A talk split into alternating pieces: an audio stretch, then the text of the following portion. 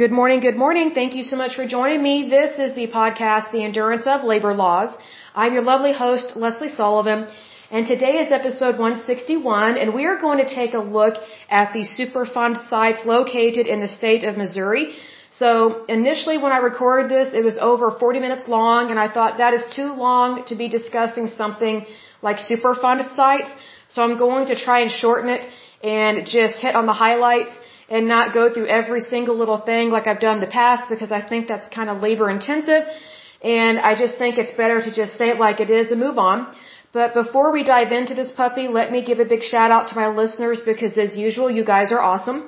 So a big shout out to Oklahoma, Virginia, California, Texas, New York, Pennsylvania, British Columbia, Illinois, Oregon, West Virginia, Indiana, Ohio, Massachusetts, Florida, Alabama, District of Columbia, Colorado, Minnesota, Washington, Georgia, New Jersey, Rhode Island, Kansas, North Carolina, Nevada, Maryland, Michigan, Iowa, New Brunswick, Louisiana, Connecticut, and Manitoba. In terms of countries, the United States, Canada, the Russian Federation, the United Kingdom, the Netherlands, Slovakia, South Africa, Japan, Denmark, and Uzbekistan. Now, a little bit of housekeeping here. So today, obviously, is uh, November 8th. So if you are a citizen of the United States, do get out and vote. Exercise your right to be a part of society. Do not throw your right to vote away. You need to get out and vote. So please get out and vote. If you are a citizen of the United States, if you are not a citizen, these elections do not apply to you. Um, also, be ethical when you are voting. So do not vote multiple times. That's not a good thing to do. That is corruption. Um, other things that are celebrated on November 8th, it is actually no, uh, National Cappuccino Day, and it is National Parents as Teachers Day. So, you know, some of the most interesting teachers I had in high school, not so much in college, but in high school, um, were teachers that were were also parents, and you you actually got to see um, how they parented their kids, and it was really neat to see that. There was one teacher I had; she was awesome. She had like I think six or seven or eight kids. They had a large family, and she was just a really good educator. She was just really good with kids. I was really impressed with that, and I've never forgotten her. So she's a very nice lady. Now, something else I wanted to discuss in terms of housekeeping is do check out the YouTube channel for the endurance of labor laws. So we are posting old shows on there as well as posting new ones on there. Um, sometimes my camera works in terms of me filming this, other times it is not. So today I am not filming via camera, so it's just going to be a recording with a really pretty picture. But do check out um, the YouTube channel because we will be posting interviews and we will be posting um, just regular camera footage on there. So FYI, do subscribe. Please be aware of that. And if you have any questions or concerns or comments, please put them on there. It's great for people to reach out to us. We love to have you guys there. It is a great outlet for sure. So, but let's go ahead and start on this puppy here. And again, we are taking a look at the Superfund sites located in the state of Missouri. Missouri has not been doing a very good job in terms of environmental protection and things of that nature. And also the EPA has not been doing a very good job. So both are at fault. Um, the federal government and the state of Missouri. Now, mind you, the majority of these Superfund sites located in the state of Missouri were caused by companies in the private sector, but there were also issues with the federal government causing problems. And so, you know, if you're new to this podcast, whenever there's a Superfund site, technically it is a report to the EPA, and if the company that caused the problem, if it's from the private sector, they have an opportunity to pay for it and clean it up. If they cannot pay for it, if they cannot handle that financial burden, then they pass it along to the EPA because sometimes cleanup is expensive, but they should still do it. So this is a problem where we have issues with companies causing a mess in the environment and then they do not have the funds to clean it up, or at least they claim that, or maybe they go bankrupt and they literally do not have the funds to help clean it up. But then the property is passed along to the EPA, and the EPA has been letting these sit here for decades and causing problems in the environment. So both are at fault. There are a couple uh, Superfund sites here in Missouri that were actually caused by the federal government. Um, one was caused by the United States Department of, of, Energy, and I think another one was caused by the U.S. military, um, the Army. So it's not just companies that cause these problems. Sometimes it is the federal government and or the research that they do, and they're not cleaning it up.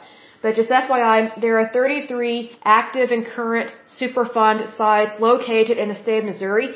And what I mean by current and active is that they have not been cleaned up.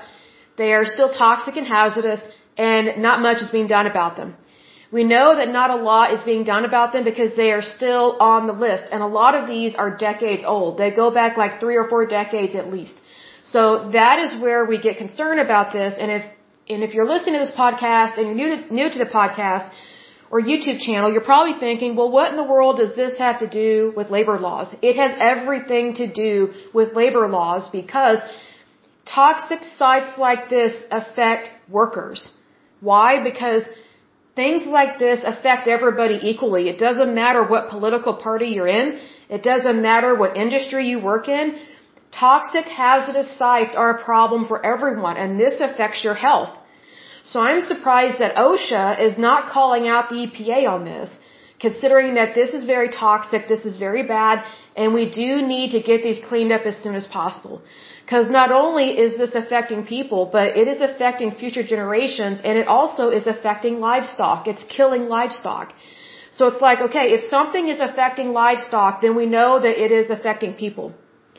Also, in that same token, if something can affect a person, it can definitely affect our livestock. So think about all the things that we consume or the animals that we come in contact with. So we need to be careful about these things and we need to address these things and that's why we go over this in this podcast.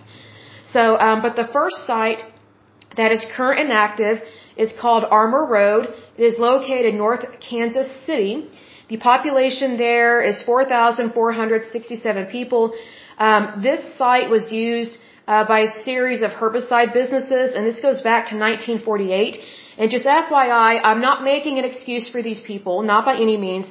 But I do need to make um, a statement here that there were a lot of things that were done in terms of chemical manufacturing that took place after World War II that people did not understand the the severity of their actions. And we were learning about chemical warfare. We were learning a lot about herbicides during that time. So there were a lot of things that we were not aware of until after the fact it's what I've mentioned in times past where I said, you know, at one point everything was new. So for example, you know, we, we have OSHA these days and we have, you know, manufacturing policies, we have safety in the workplace and things of that nature. Well, way back in the day during the Industrial Revolution, there were a lot of on-the-job in, um, injuries and a lot of deaths because we were learning about, hey, what works, what doesn't work you know, how can we make the workplace safer, even is, you know, even if it is already an unsafe place to work, how can we help make it better and safer? You know, I'll give an example. You know, like firefighters. The nature of their job is very dangerous, just to begin with. Even the training is difficult. That's why not everybody can be a firefighter. So, firefighters, they, their job is already dangerous in itself. Well, technically you can't make the work environment safe because they're going into situations that are typically very bad, very extreme, dealing with uh, fires, explosives, gasoline, I mean, you name it. Firefighters, they deal with a lot. But what can we do to make their job safe? Well, we can give them the best safety equipment possible. You know, we can help them to have better flame retardants that do not cause cancer and things of that nature, but their actual job is in fact very dangerous. So we can't necessarily change the work environment because their work environment changes from call to call based on what gets called into 911, right? But we can definitely make their job as safe as possible. So that's what I mean here that, you know, there are things that are just naturally unsafe. So sometimes, sometimes we can change the actual work. Sometimes we cannot. Other times we can only change how we handle that work which is exactly what happened here with these herbicide businesses and things of that nature. So please be aware of that. But anyway, this site, uh, it was detected that they had contamination from arsenic and other uh, chemicals that are really bad. Uh, that was detected in 1989, uh, but it was not put on the list until 1999. So obviously this was an issue long before 1989 and things were not getting addressed. So just FYI, be aware of that. The next one is BC Manufacturing Plant. Um, it is current and active. It is located in Malden, Missouri. The population there is 4,277. Again, it's a manufacturing company. Um, this particular one, BC Manufacturing Plant, they produced aluminum parts for doors and storm windows, but they dumped their wastewater directly into the soil. And so also the water was contaminated with chromium. Not good stuff, right? So it says here, cleanup at the site has included soil removal and this ended in 2010, but this is still a problem. So they can say that this process ended in 2010, but it is still an issue. So if you were to walk onto this property, you could be exposed to these toxic materials. You could be exposed to chromium. So that is an issue there.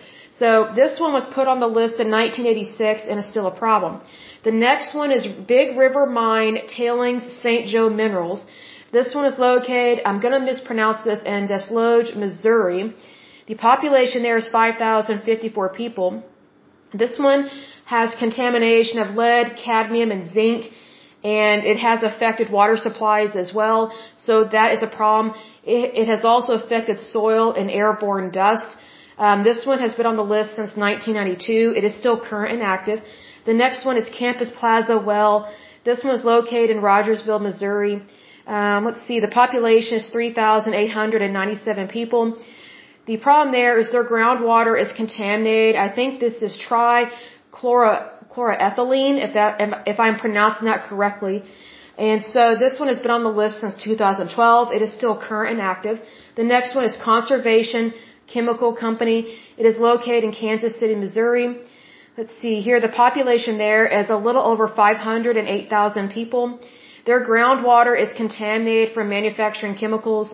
Um, the site was initially handled by the Resource Conservation and Recovery Act, but was proposed to be added to the Superfund listing in 1988 as the Conservation Chemical Company was deemed by the EPA to be non-cooperative. So, I don't mean to laugh, but it's just like, you know, the company is not being cooperative, so then because they're not being cooperative, it has to be passed along to the EPA. However, this has been um, on the EPA's list since 1988. It is still present. It is still there. It is still a problem. So the EPA has not been to handling it correctly either. So unfortunately, the groundwater in the soil is contaminated with cyanide and phenolic compounds, as well as VOCs, dioxins, and polychlorinated biphenyl. So just FYI, be aware of that. And this has been a problem since 1989. Well, actually before then, excuse me. This was an issue way before 1989. It wasn't until 1989 that it was put on this list, which again, we are reading from the national priorities list. So these are the worst of the worst in, in terms of Superfund sites. The next one is Ellisville site. It is located in Ellisville, Missouri. The population there is 9,985 people. The soil is contaminated by dioxins and VOCs, and it's it's stemmed from chemical and industrial waste disposal. Um, airborne dust and groundwater contamination are also an issue. This one has been on the list since 1983. It is still current and active. The next one is Fulbright landfill. FYI, landfills for some reason tend to be really bad. I don't know why, but they do for some reason tend to be a big issue. This one is located in Springfield, Missouri. Springfield, Missouri has a little over 169,000 people living in that area. The groundwater and um, waste there contain VOCs as well as organic compounds, heavy metals, and cyanides. Also, um, their their waters, their river sediments are contaminated as well. That's not good. This one has been on the list since 1983. The next one is Lake City Army Ammunition Plant. It is located in Independence, Missouri. The population there is a little over 123,000 people. The groundwater, the soil, and the surface wa water are contaminated with by VOCs, various explosives, perchlorates, and heavy metals, including lead, arsenic, and chromium. Not a good thing there. That one has been on the list since 1987. The next one is Lee Chemical. Um, it is located in Liberty, Missouri. Um, the population there is a little over 30,000 people. The groundwater, surface water, and soil are contaminated with TCE. This one has been on the list since 1986. The next one is Madison County Mines. It is located in Fredericktown. Let's see here, the population is 4,429 people. Um, there's contamination of lead and other heavy metals. It has contaminated the groundwater, the soil, and the surface water from a former mining site. This one was added to the list in 2003, so fairly recent, um, but it's still active and an issue. The next one is Minker Stout Romaine Creek. It is located in Imperial, Missouri. The population there is 4,373 people. This one's kind of sad. Um, a horse arena was sprayed with oil for dust control, but the soil was contaminated with dioxins. Seven horses died and more became ill. The arena was excavated in 1972 and the contaminated soil was used as fill for residential property, so they just moved the problem from the horse arena to places where people actually live. So that's really sad. Um, it says here the sediments in Romaine Creek are also contaminated. Um, this one was added to the list in 1983. The next one that is current and active is Missouri Electric Works. It is located in Cape Girardeau or Girardeau, however you want to pronounce that because it looks French. The population there is 39,540 people. The air, groundwater, and soil are contaminated by VOCs, PCBs, uh, from a recycling transformer oil. Um, some waste oil was also used for dust suppression on local property. So I guess Missouri has an issue with dust, and for some reason, they have a bad habit of using oil that is contaminated with dioxins, which poisons the ground, the air, the livestock, and it also is hazardous to people. So kind of a problem there. This one was added to the list in 1990. The next one is Newton County Mine Tailing Site. It is located in Granby, Missouri. The population there is 2,134 people. The groundwater and soil are contaminated by lead and cadmium from a mining operation. It is estimated that over 700 drinking water wells are contaminated, so basically they cannot drink the water. This one was added to the list in 2003. The next one that is current and active and still an issue is Newton County Wells. It is located in Joplin, Missouri. The population there doesn't tell me. Let's see here. It says there is TCE contamination of the groundwater and drinking water wells are contaminated from a former ball bearing manufacturing plant. It was added to the list in 2000. The next one that is current and active is Oak Grove Village Well. It is located in Oak Grove Village. As of 2010, the population had a, had 509 people living there. I'm guessing that it has grown since then. Um, the problem there is they have contamination from TCE in their municipal water well from an unknown source. I don't believe that's unknown. I think they need to figure out where the source is coming from. That way they can stop the contamination because if they don't know what's causing it, then it will continue to contaminate their water well. So kind of a big issue there. This one was added to the list in 2002. The next one that is current and active is, I think it's Oronogo Duenweg Mining Belt. It is located in Jasper County. The population there is 122,761 people living in that area. They have significant contamination um, of their groundwater, surface water, and soil by cadmium, lead, and zinc from mining, milling, and smelting of metal ores. It says at least 200 private drinking water wells are contaminated with lead and cadmium, so basically they cannot drink the water and at least 2,300 residential yards are contaminated with lead. So basically people's yards, you know, where they can be exposed to this. And at least 300 homes have been built on or near milling waste piles. Not very smart. So FYI, if you're thinking about buying a home or building a home, you need to take a look at the, the name of the land, the title, the lien, all of it, and see who has owned it and see where exactly it's located and see if this property that you're looking at has ever been um, on the EPA list and if it is contaminated with anything. Because a very bad habit that the EPA has been doing is they have been taking property that was once deemed um, unlivable and instead of completely cleaning up the environment, they they basically redevelop it and sell it to people to build property on there, whether it's for businesses or for, for residential properties. And that's very bad because people are still being exposed to this dangerous stuff. So obviously that is not appropriate. Let me get a drink of water. Hold on just a second. Now you might be thinking, well, why is the EPA doing this? First of all, stupidity. Number two, money. Number three, greed. And number four, what they typically do, the way that they are able to get away with this is they are able to set, okay, what is the, the maximum limit before something becomes lethal to the human race? Because if it doesn't reach the lethal limit, basically, then we can sell this property and make money off of it but still people are being exposed to stuff even at a minuscule level it is still a problem so this is why i personally think that some people develop cancer is because they don't know what they're being exposed to even at minimal levels but see here's the thing you know let me use smoking as an example let's say you have a smoker that smoked a pack a day for 40 years and they developed cancer okay you know, we can justify that development of cancer because we, we know they smoked cigarettes every day for 40 years. And quite a few cigarettes, they smoked a pack a day. Now here's the thing.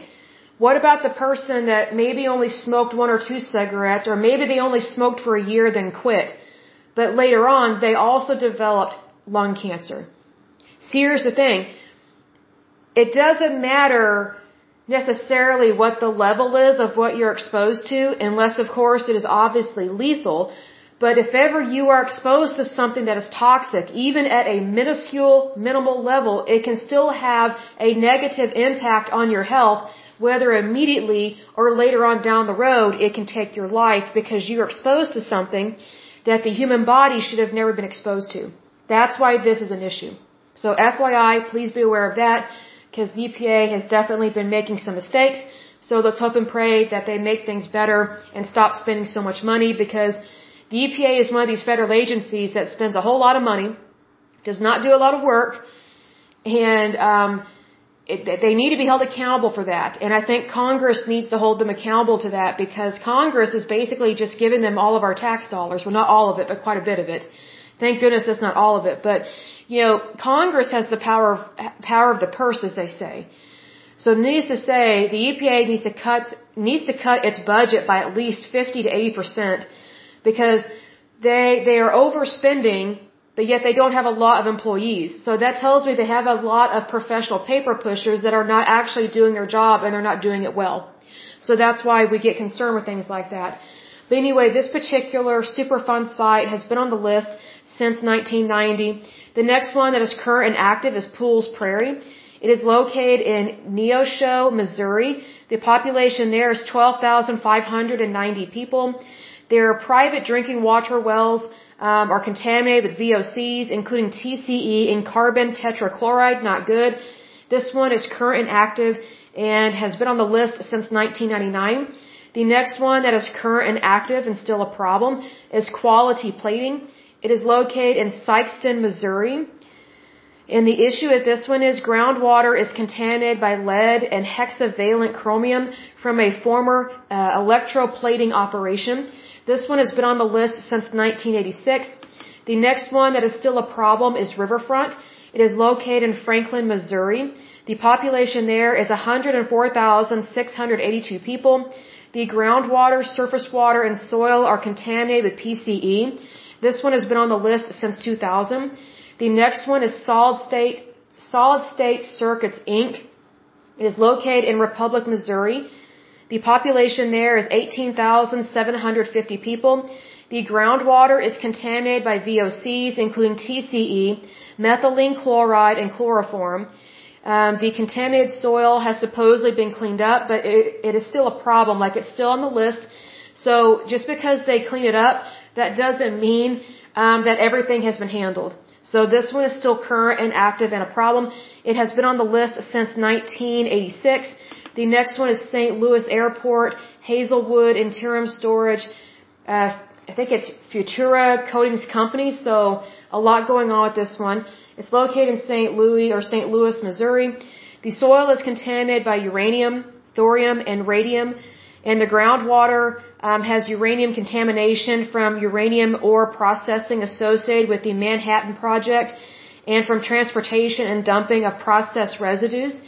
The site encompasses dozens of locations in this area, which is why we listed off all those names.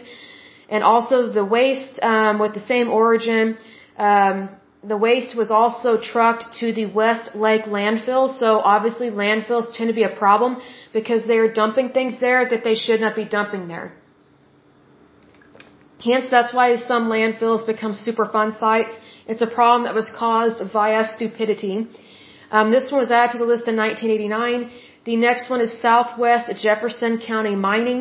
It is still an issue and a problem. It is located in Jefferson County. The population there is 226,739 people.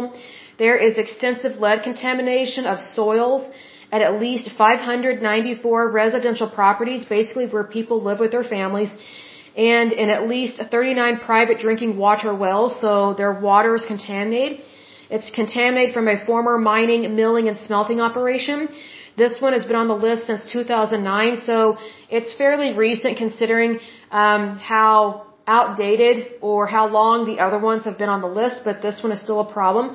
The next one is Sporlan Valve Plate Number One. It is located in Washington, Missouri.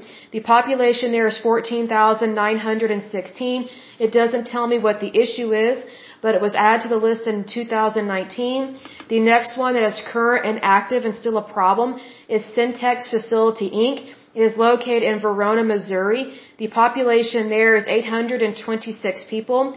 The soil, surface water, and groundwater are contaminated by dioxins and VOCs and the Spring River aquatic life is contaminated by dioxins from a chemical manufacturer. This one was added to the list in 1983. The next one that is current and active is Valley Park TCE. It is located in Valley Park, Missouri. And let's see here, the population is 6,885 people. The groundwater is contaminated by VOCs, including PCE and trichloroethane. The municipal and industrial water supplies are affected, so they can't drink, much less use the water supply, so that's a concern. This one has been on the list since 1986. The next one is Vienna Wells. It is located in Vienna, Missouri. The population there is 581 people. They have three drinking water wells that are contaminated by PCE, believed to come from the site of a former hat factory. This one was added to the list in 2010. The next one that is current and active and still a problem is Washington County Lead District. Uh, Furnace Creek is located in Caledonia, Missouri. Let's see here. The population as of 2010 was 130 people, but I bet it has grown since then. It does not tell me what the issue is, but it was added to the list in 2011. The next one that is current and active is Washington County Old Mines. It is located in Old Mines, Missouri. Let's see here. It says the problem is that the surface soil at 290, uh, 290 properties, or residential properties, so private property, and 124 private drinking water wells are contaminated with lead, and also they have elevated levels of arsenic and cadmium. And so the next three sites are exactly like this one. It's they have a site located in Old Mine, Potosi, and Richwoods. They all have that same issue. And these were added to the list in 2008. The next one is Weldon Spring, former Army Ordnance Works. It's located in St. Charles, Missouri. The population there is a little over 400,000 people. They have uh, contamination from DNT, TNT, and lead. It has contaminated the soil and, and it is also in their, their water, but not like their municipal wells. It's in the water that goes downstream to the lagoons. So issue there. That one has been on the list since 1990. The next one is Weldon Spring plant pits, and this one was caused by the United States Department of Energy and the U.S. Army.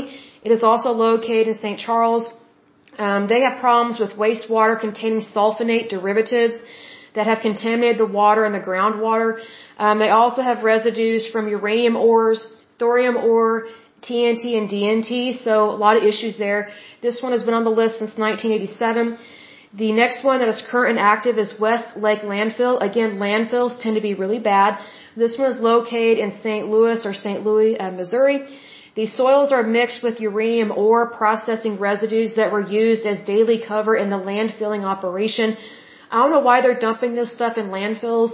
Um, not only is it bad to put all that stuff there, but also they are exposing the employees that work for the city Um, they are exposing them to a lot of bad stuff, but this one has been on the list since 1990.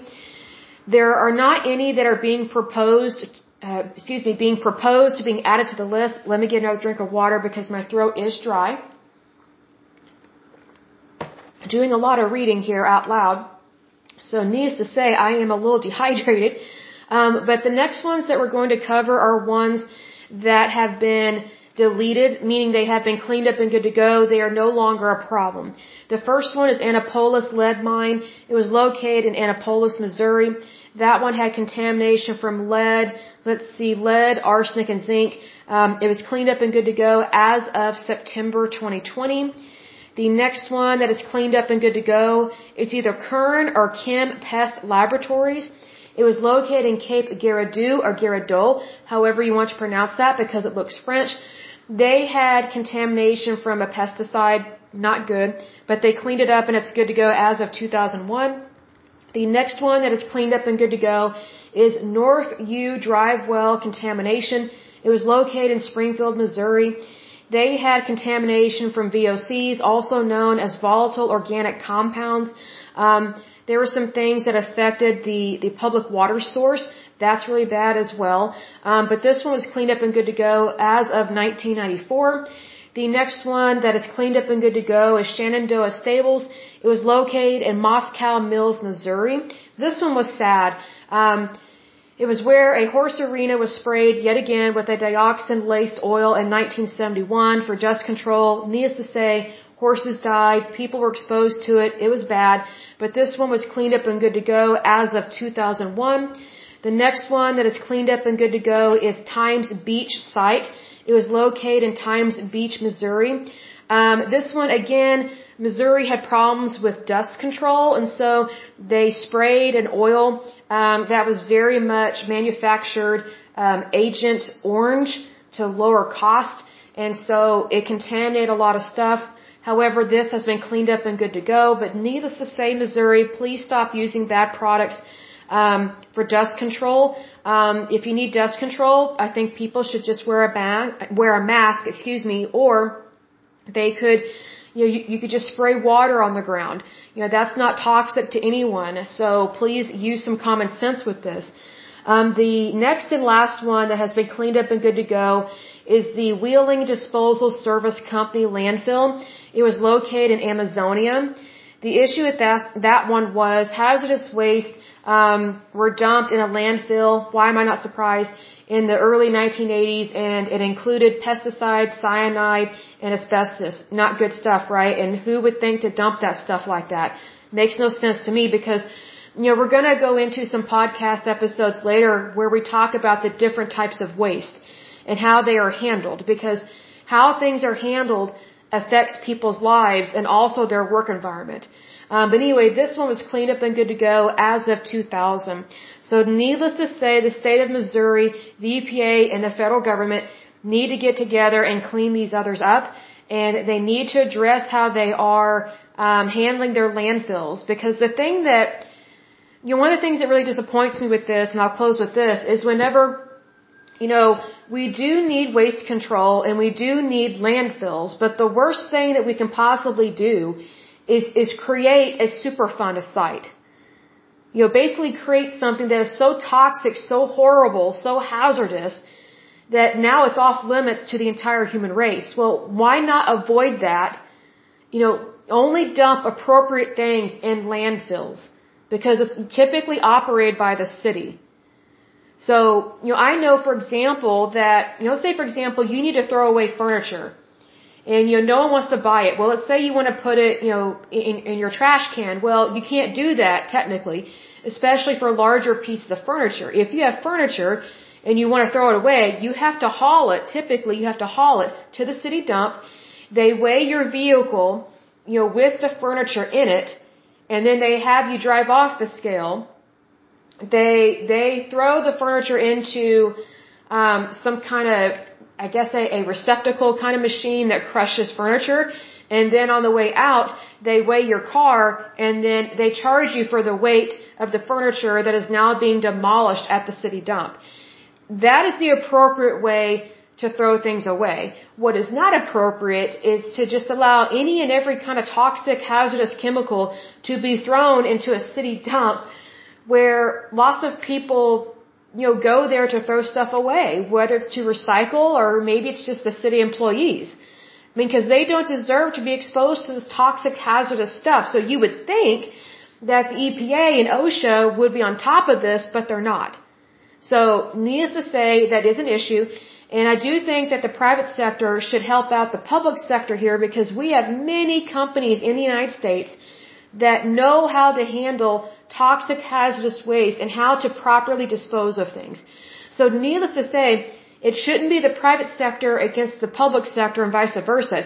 We need to come together as a community, as a nation to handle these things because again, in regards to Superfund sites, in, in what we are discussing, we are only looking at the worst of the worst, which is from the national priorities list, which there's typically about 1200 to 1400 of them on that list.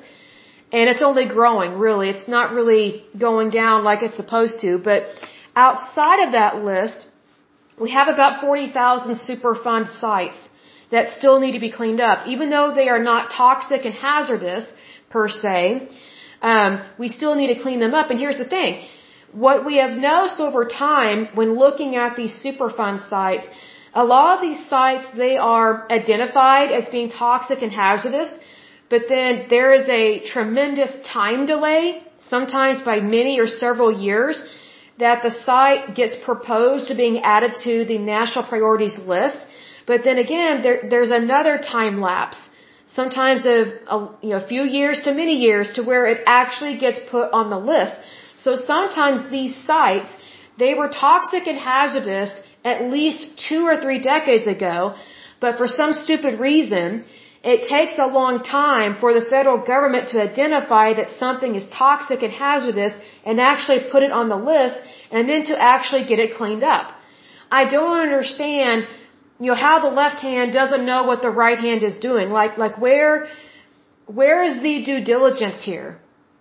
Because if you know that something is bad and it needs to be cleaned up, you know, I'm, I'm, I'm stammering here or stuttering here because my, my mind is just trying to get a grasp on this. What, what I want to say is just get it done. Just get it done. Like there's no excuse to have these Superfund sites, these toxic, hazardous waste sites, wherever they're located, it is not right for them to just sit there and not be handled. Or to say, oh, we've cleaned it up, but we really did it. We just moved the soil to someone's private property. And it said, oh, it's safe for you to live here when it's not. You know, most people, you know, I'm, I'm not a parent, but you know, let me say this. A lot of people have kids. You know, does the EPA and OSHA not know that, hey, if you expose a child, especially in their infancy, to really toxic, bizarre stuff, that affects their development, possibly their brain and their organs? Like it's bad enough to expose adults, but it's really bad to expose children to this and or the unborn. Let's say, for example, there's a pregnant woman, you know, that, that is living on property that she was told was safe. Both her and her husband were told that, hey, it's, it's good land, it's safe land, it's past inspection, whatever the case may be. But then, you know, if you go by you know, the EPA standard, she and her baby could be exposed to toxic hazardous chemicals or waste or soil or, or groundwater or surface water.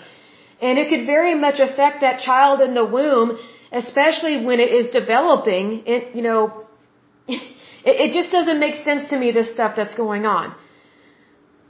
Because, you know, if this kind of stuff isn't acceptable to me, then by nature, and by, and by natural laws of, basically, of, of cause and effect, if it's not okay for me, then it's not okay for somebody else. Like if I don't think it's appropriate for me to be exposed to stuff like this, I don't think it's appropriate for anybody to be exposed to this stuff. I don't care if they're elderly, if they're young, if they're middle aged, if they're pregnant, if they're a newborn, if they're an infant, if they're in 12th grade, uh, 12th grade 6th grade, whatever the case may be. If something is toxic and hazardous to me, then that means it is toxic and hazardous to everybody. That's the problem here. So one thing that needs to be addressed is that just because the EPA says, oh, this land is free and clear, um, you can definitely build on it, Um, you know, it doesn't matter whether it is an office building or um, residential homes. You know, used to the EPA had, I, I would say, a good reputation, a good title to it. Because usually when you say, oh, I study the EPA or I work for the EPA or things of that nature, people tend to have a very positive opinion of that. Oh, you work for the EPA or, or, or you're, oh, you're, you're researching this. Whatever the case may be. Well, now that we're actually diving into this, we're seeing time and time again where the EPA has dropped the ball and is not really helping the environment get back to what it is or, or what it or what it is supposed to be. But yet they're claiming they need more money to basically not do their job. That's a big problem because stuff like that doesn't happen in the private sector. See, because here's the thing, in the private sector, when you're paid to do a job, you're paid to do your job and do it well. And if there's a problem, then then we address it. And if the problem still happens and it's it's because you're not doing your job or you're not doing your job well, that means you're going to have a job loss. Why? Because you deserve it. Unfortunately, with these federal agencies, no one calls them out on stuff. No one holds them accountable. You know, they just have a blank check to our tax dollars, you know, to just basically be um, to basically be professional paper pushers. And that's not right. So I hope and pray that Congress calls out the EPA, the EPA, excuse me, on this. Let me get another drink of water. I pray that Congress calls out the EPA on this because this is very much endangering people's lives. The longer we let these Superfund sites sit there and not address them. Because if we're not even going to address it, then how can we, how can we correct it? How can we fix it? How can we make things better? I mean, these federal agencies, they, they love our money, but what are they doing to actually help? See, the, the, the, the EPA is very similar to a social welfare program in that they make all these promises, but they don't get the job done. An example of this is Social Security, Medicare, Medicaid, and also the VA hospital. Look at how many promises the federal government makes, but yet it doesn't keep its promises. I mean, I just have to wonder, I mean, you know, at what point, um, at what point do, does, or how describe this? Basically, at, at what point do people say, hey, this is an issue that we cannot look away from anymore? And at what point does Congress say, hey, EPA, you're not getting any more money until you tell us what exactly you're doing with it and where are the results of your work? I think we need to pump the brake on federal spending because it is a tremendous issue. Why? Because it is a tremendous problem. I'm all for the government cleaning stuff up and all that good stuff. And yes, they need our tax dollars, but you know, the proof is in the pudding. You know, if they if they are going to get all the all these tax dollars from you and I, from our from our from our wages, then just by natural law, we should be able to see the effects of this. But if we are not seeing the effects of it, if we are not seeing the effects of it, then that poses a bigger issue. It means there's something going on that should not be going on, which means typically fraud, waste, um, misappropriation of funds is typically what that means. I hope and pray that's not the problem, but to me, it looks like it. So I think that we can definitely do a better job at handling our tax dollars and holding people accountable for what they say they're going to do. See, because here's the thing, whenever someone works for the government, they work for the people. So they should be held accountable and, and they should be held to a high standard, especially when it comes to professionalism, ethics, morals, and values. They, they should be held, in fact, to a very high standard of professionalism. Because technically, you know, these people that get appointed um, into these federal agencies and that are hired into these jobs, supposedly they are supposed to be the cream of the crop. They are supposed to be the best of the best. So if we have the cream of the crop and the best of the best, how come we're not seeing good results with this? What I think is going on is that there, there's a buddy-buddy system. I'll scratch your back if you scratch mine. I will appoint you to this position if you will appoint me to this other position later on down the road. It's tick for tack. How is this any different than what lobbyists do? I'm not completely against lobbyists, but I think sometimes lobbyists, they interfere way too much with our rules, laws, and our, our legislation. And you know what? You know, this country does not belong to lobbyists. It belongs to the people of the United States. Lobbyists are, are part of our country, but they do not rule this country. We don't have a dictatorship. We don't have a monarchy, and there's a reason why, you know, that, that we have steered away from all of that. And, you know, there's a reason why our founding fathers wanted us to have a democracy. It's so that we could have freedom, and so that we could hold our leaders and anyone that is in a government position, whether they are elected or appointed, that we have the ability and we should hold them accountable. That's why this stuff is so important. Because this directly impacts our workers' rights. And also our safety, you know, in the workplace. That's why I'm so surprised that OSHA is not calling out the EPA on this stuff. And why are they not calling out people that do inspections and say, oh yeah, this is livable when it's really not? I find that bizarre. I mean, if I had kids, I wouldn't want them to be exposed to lead. Are you kidding me? I, I wouldn't want them exposed to what is that? You, you, um, thorium and uranium ore. You got to be kidding me! Like that stuff is still a problem. Obviously, someone's dropped the ball, but hopefully um, they they will pick up that ball and they will do what's right, do their job, and do it and do it well. I truly do wish them well in everything that they do uh, when they are working for the EPA and with the EPA. Because obviously the EPA needs a lot of help, and I guess so does OSHA at this point. Um, but I will go ahead and end this podcast. But as usual, until next time, I pray that you're happy, healthy, and whole, that you have a wonderful day and a wonderful week. Thank you so much. Bye bye.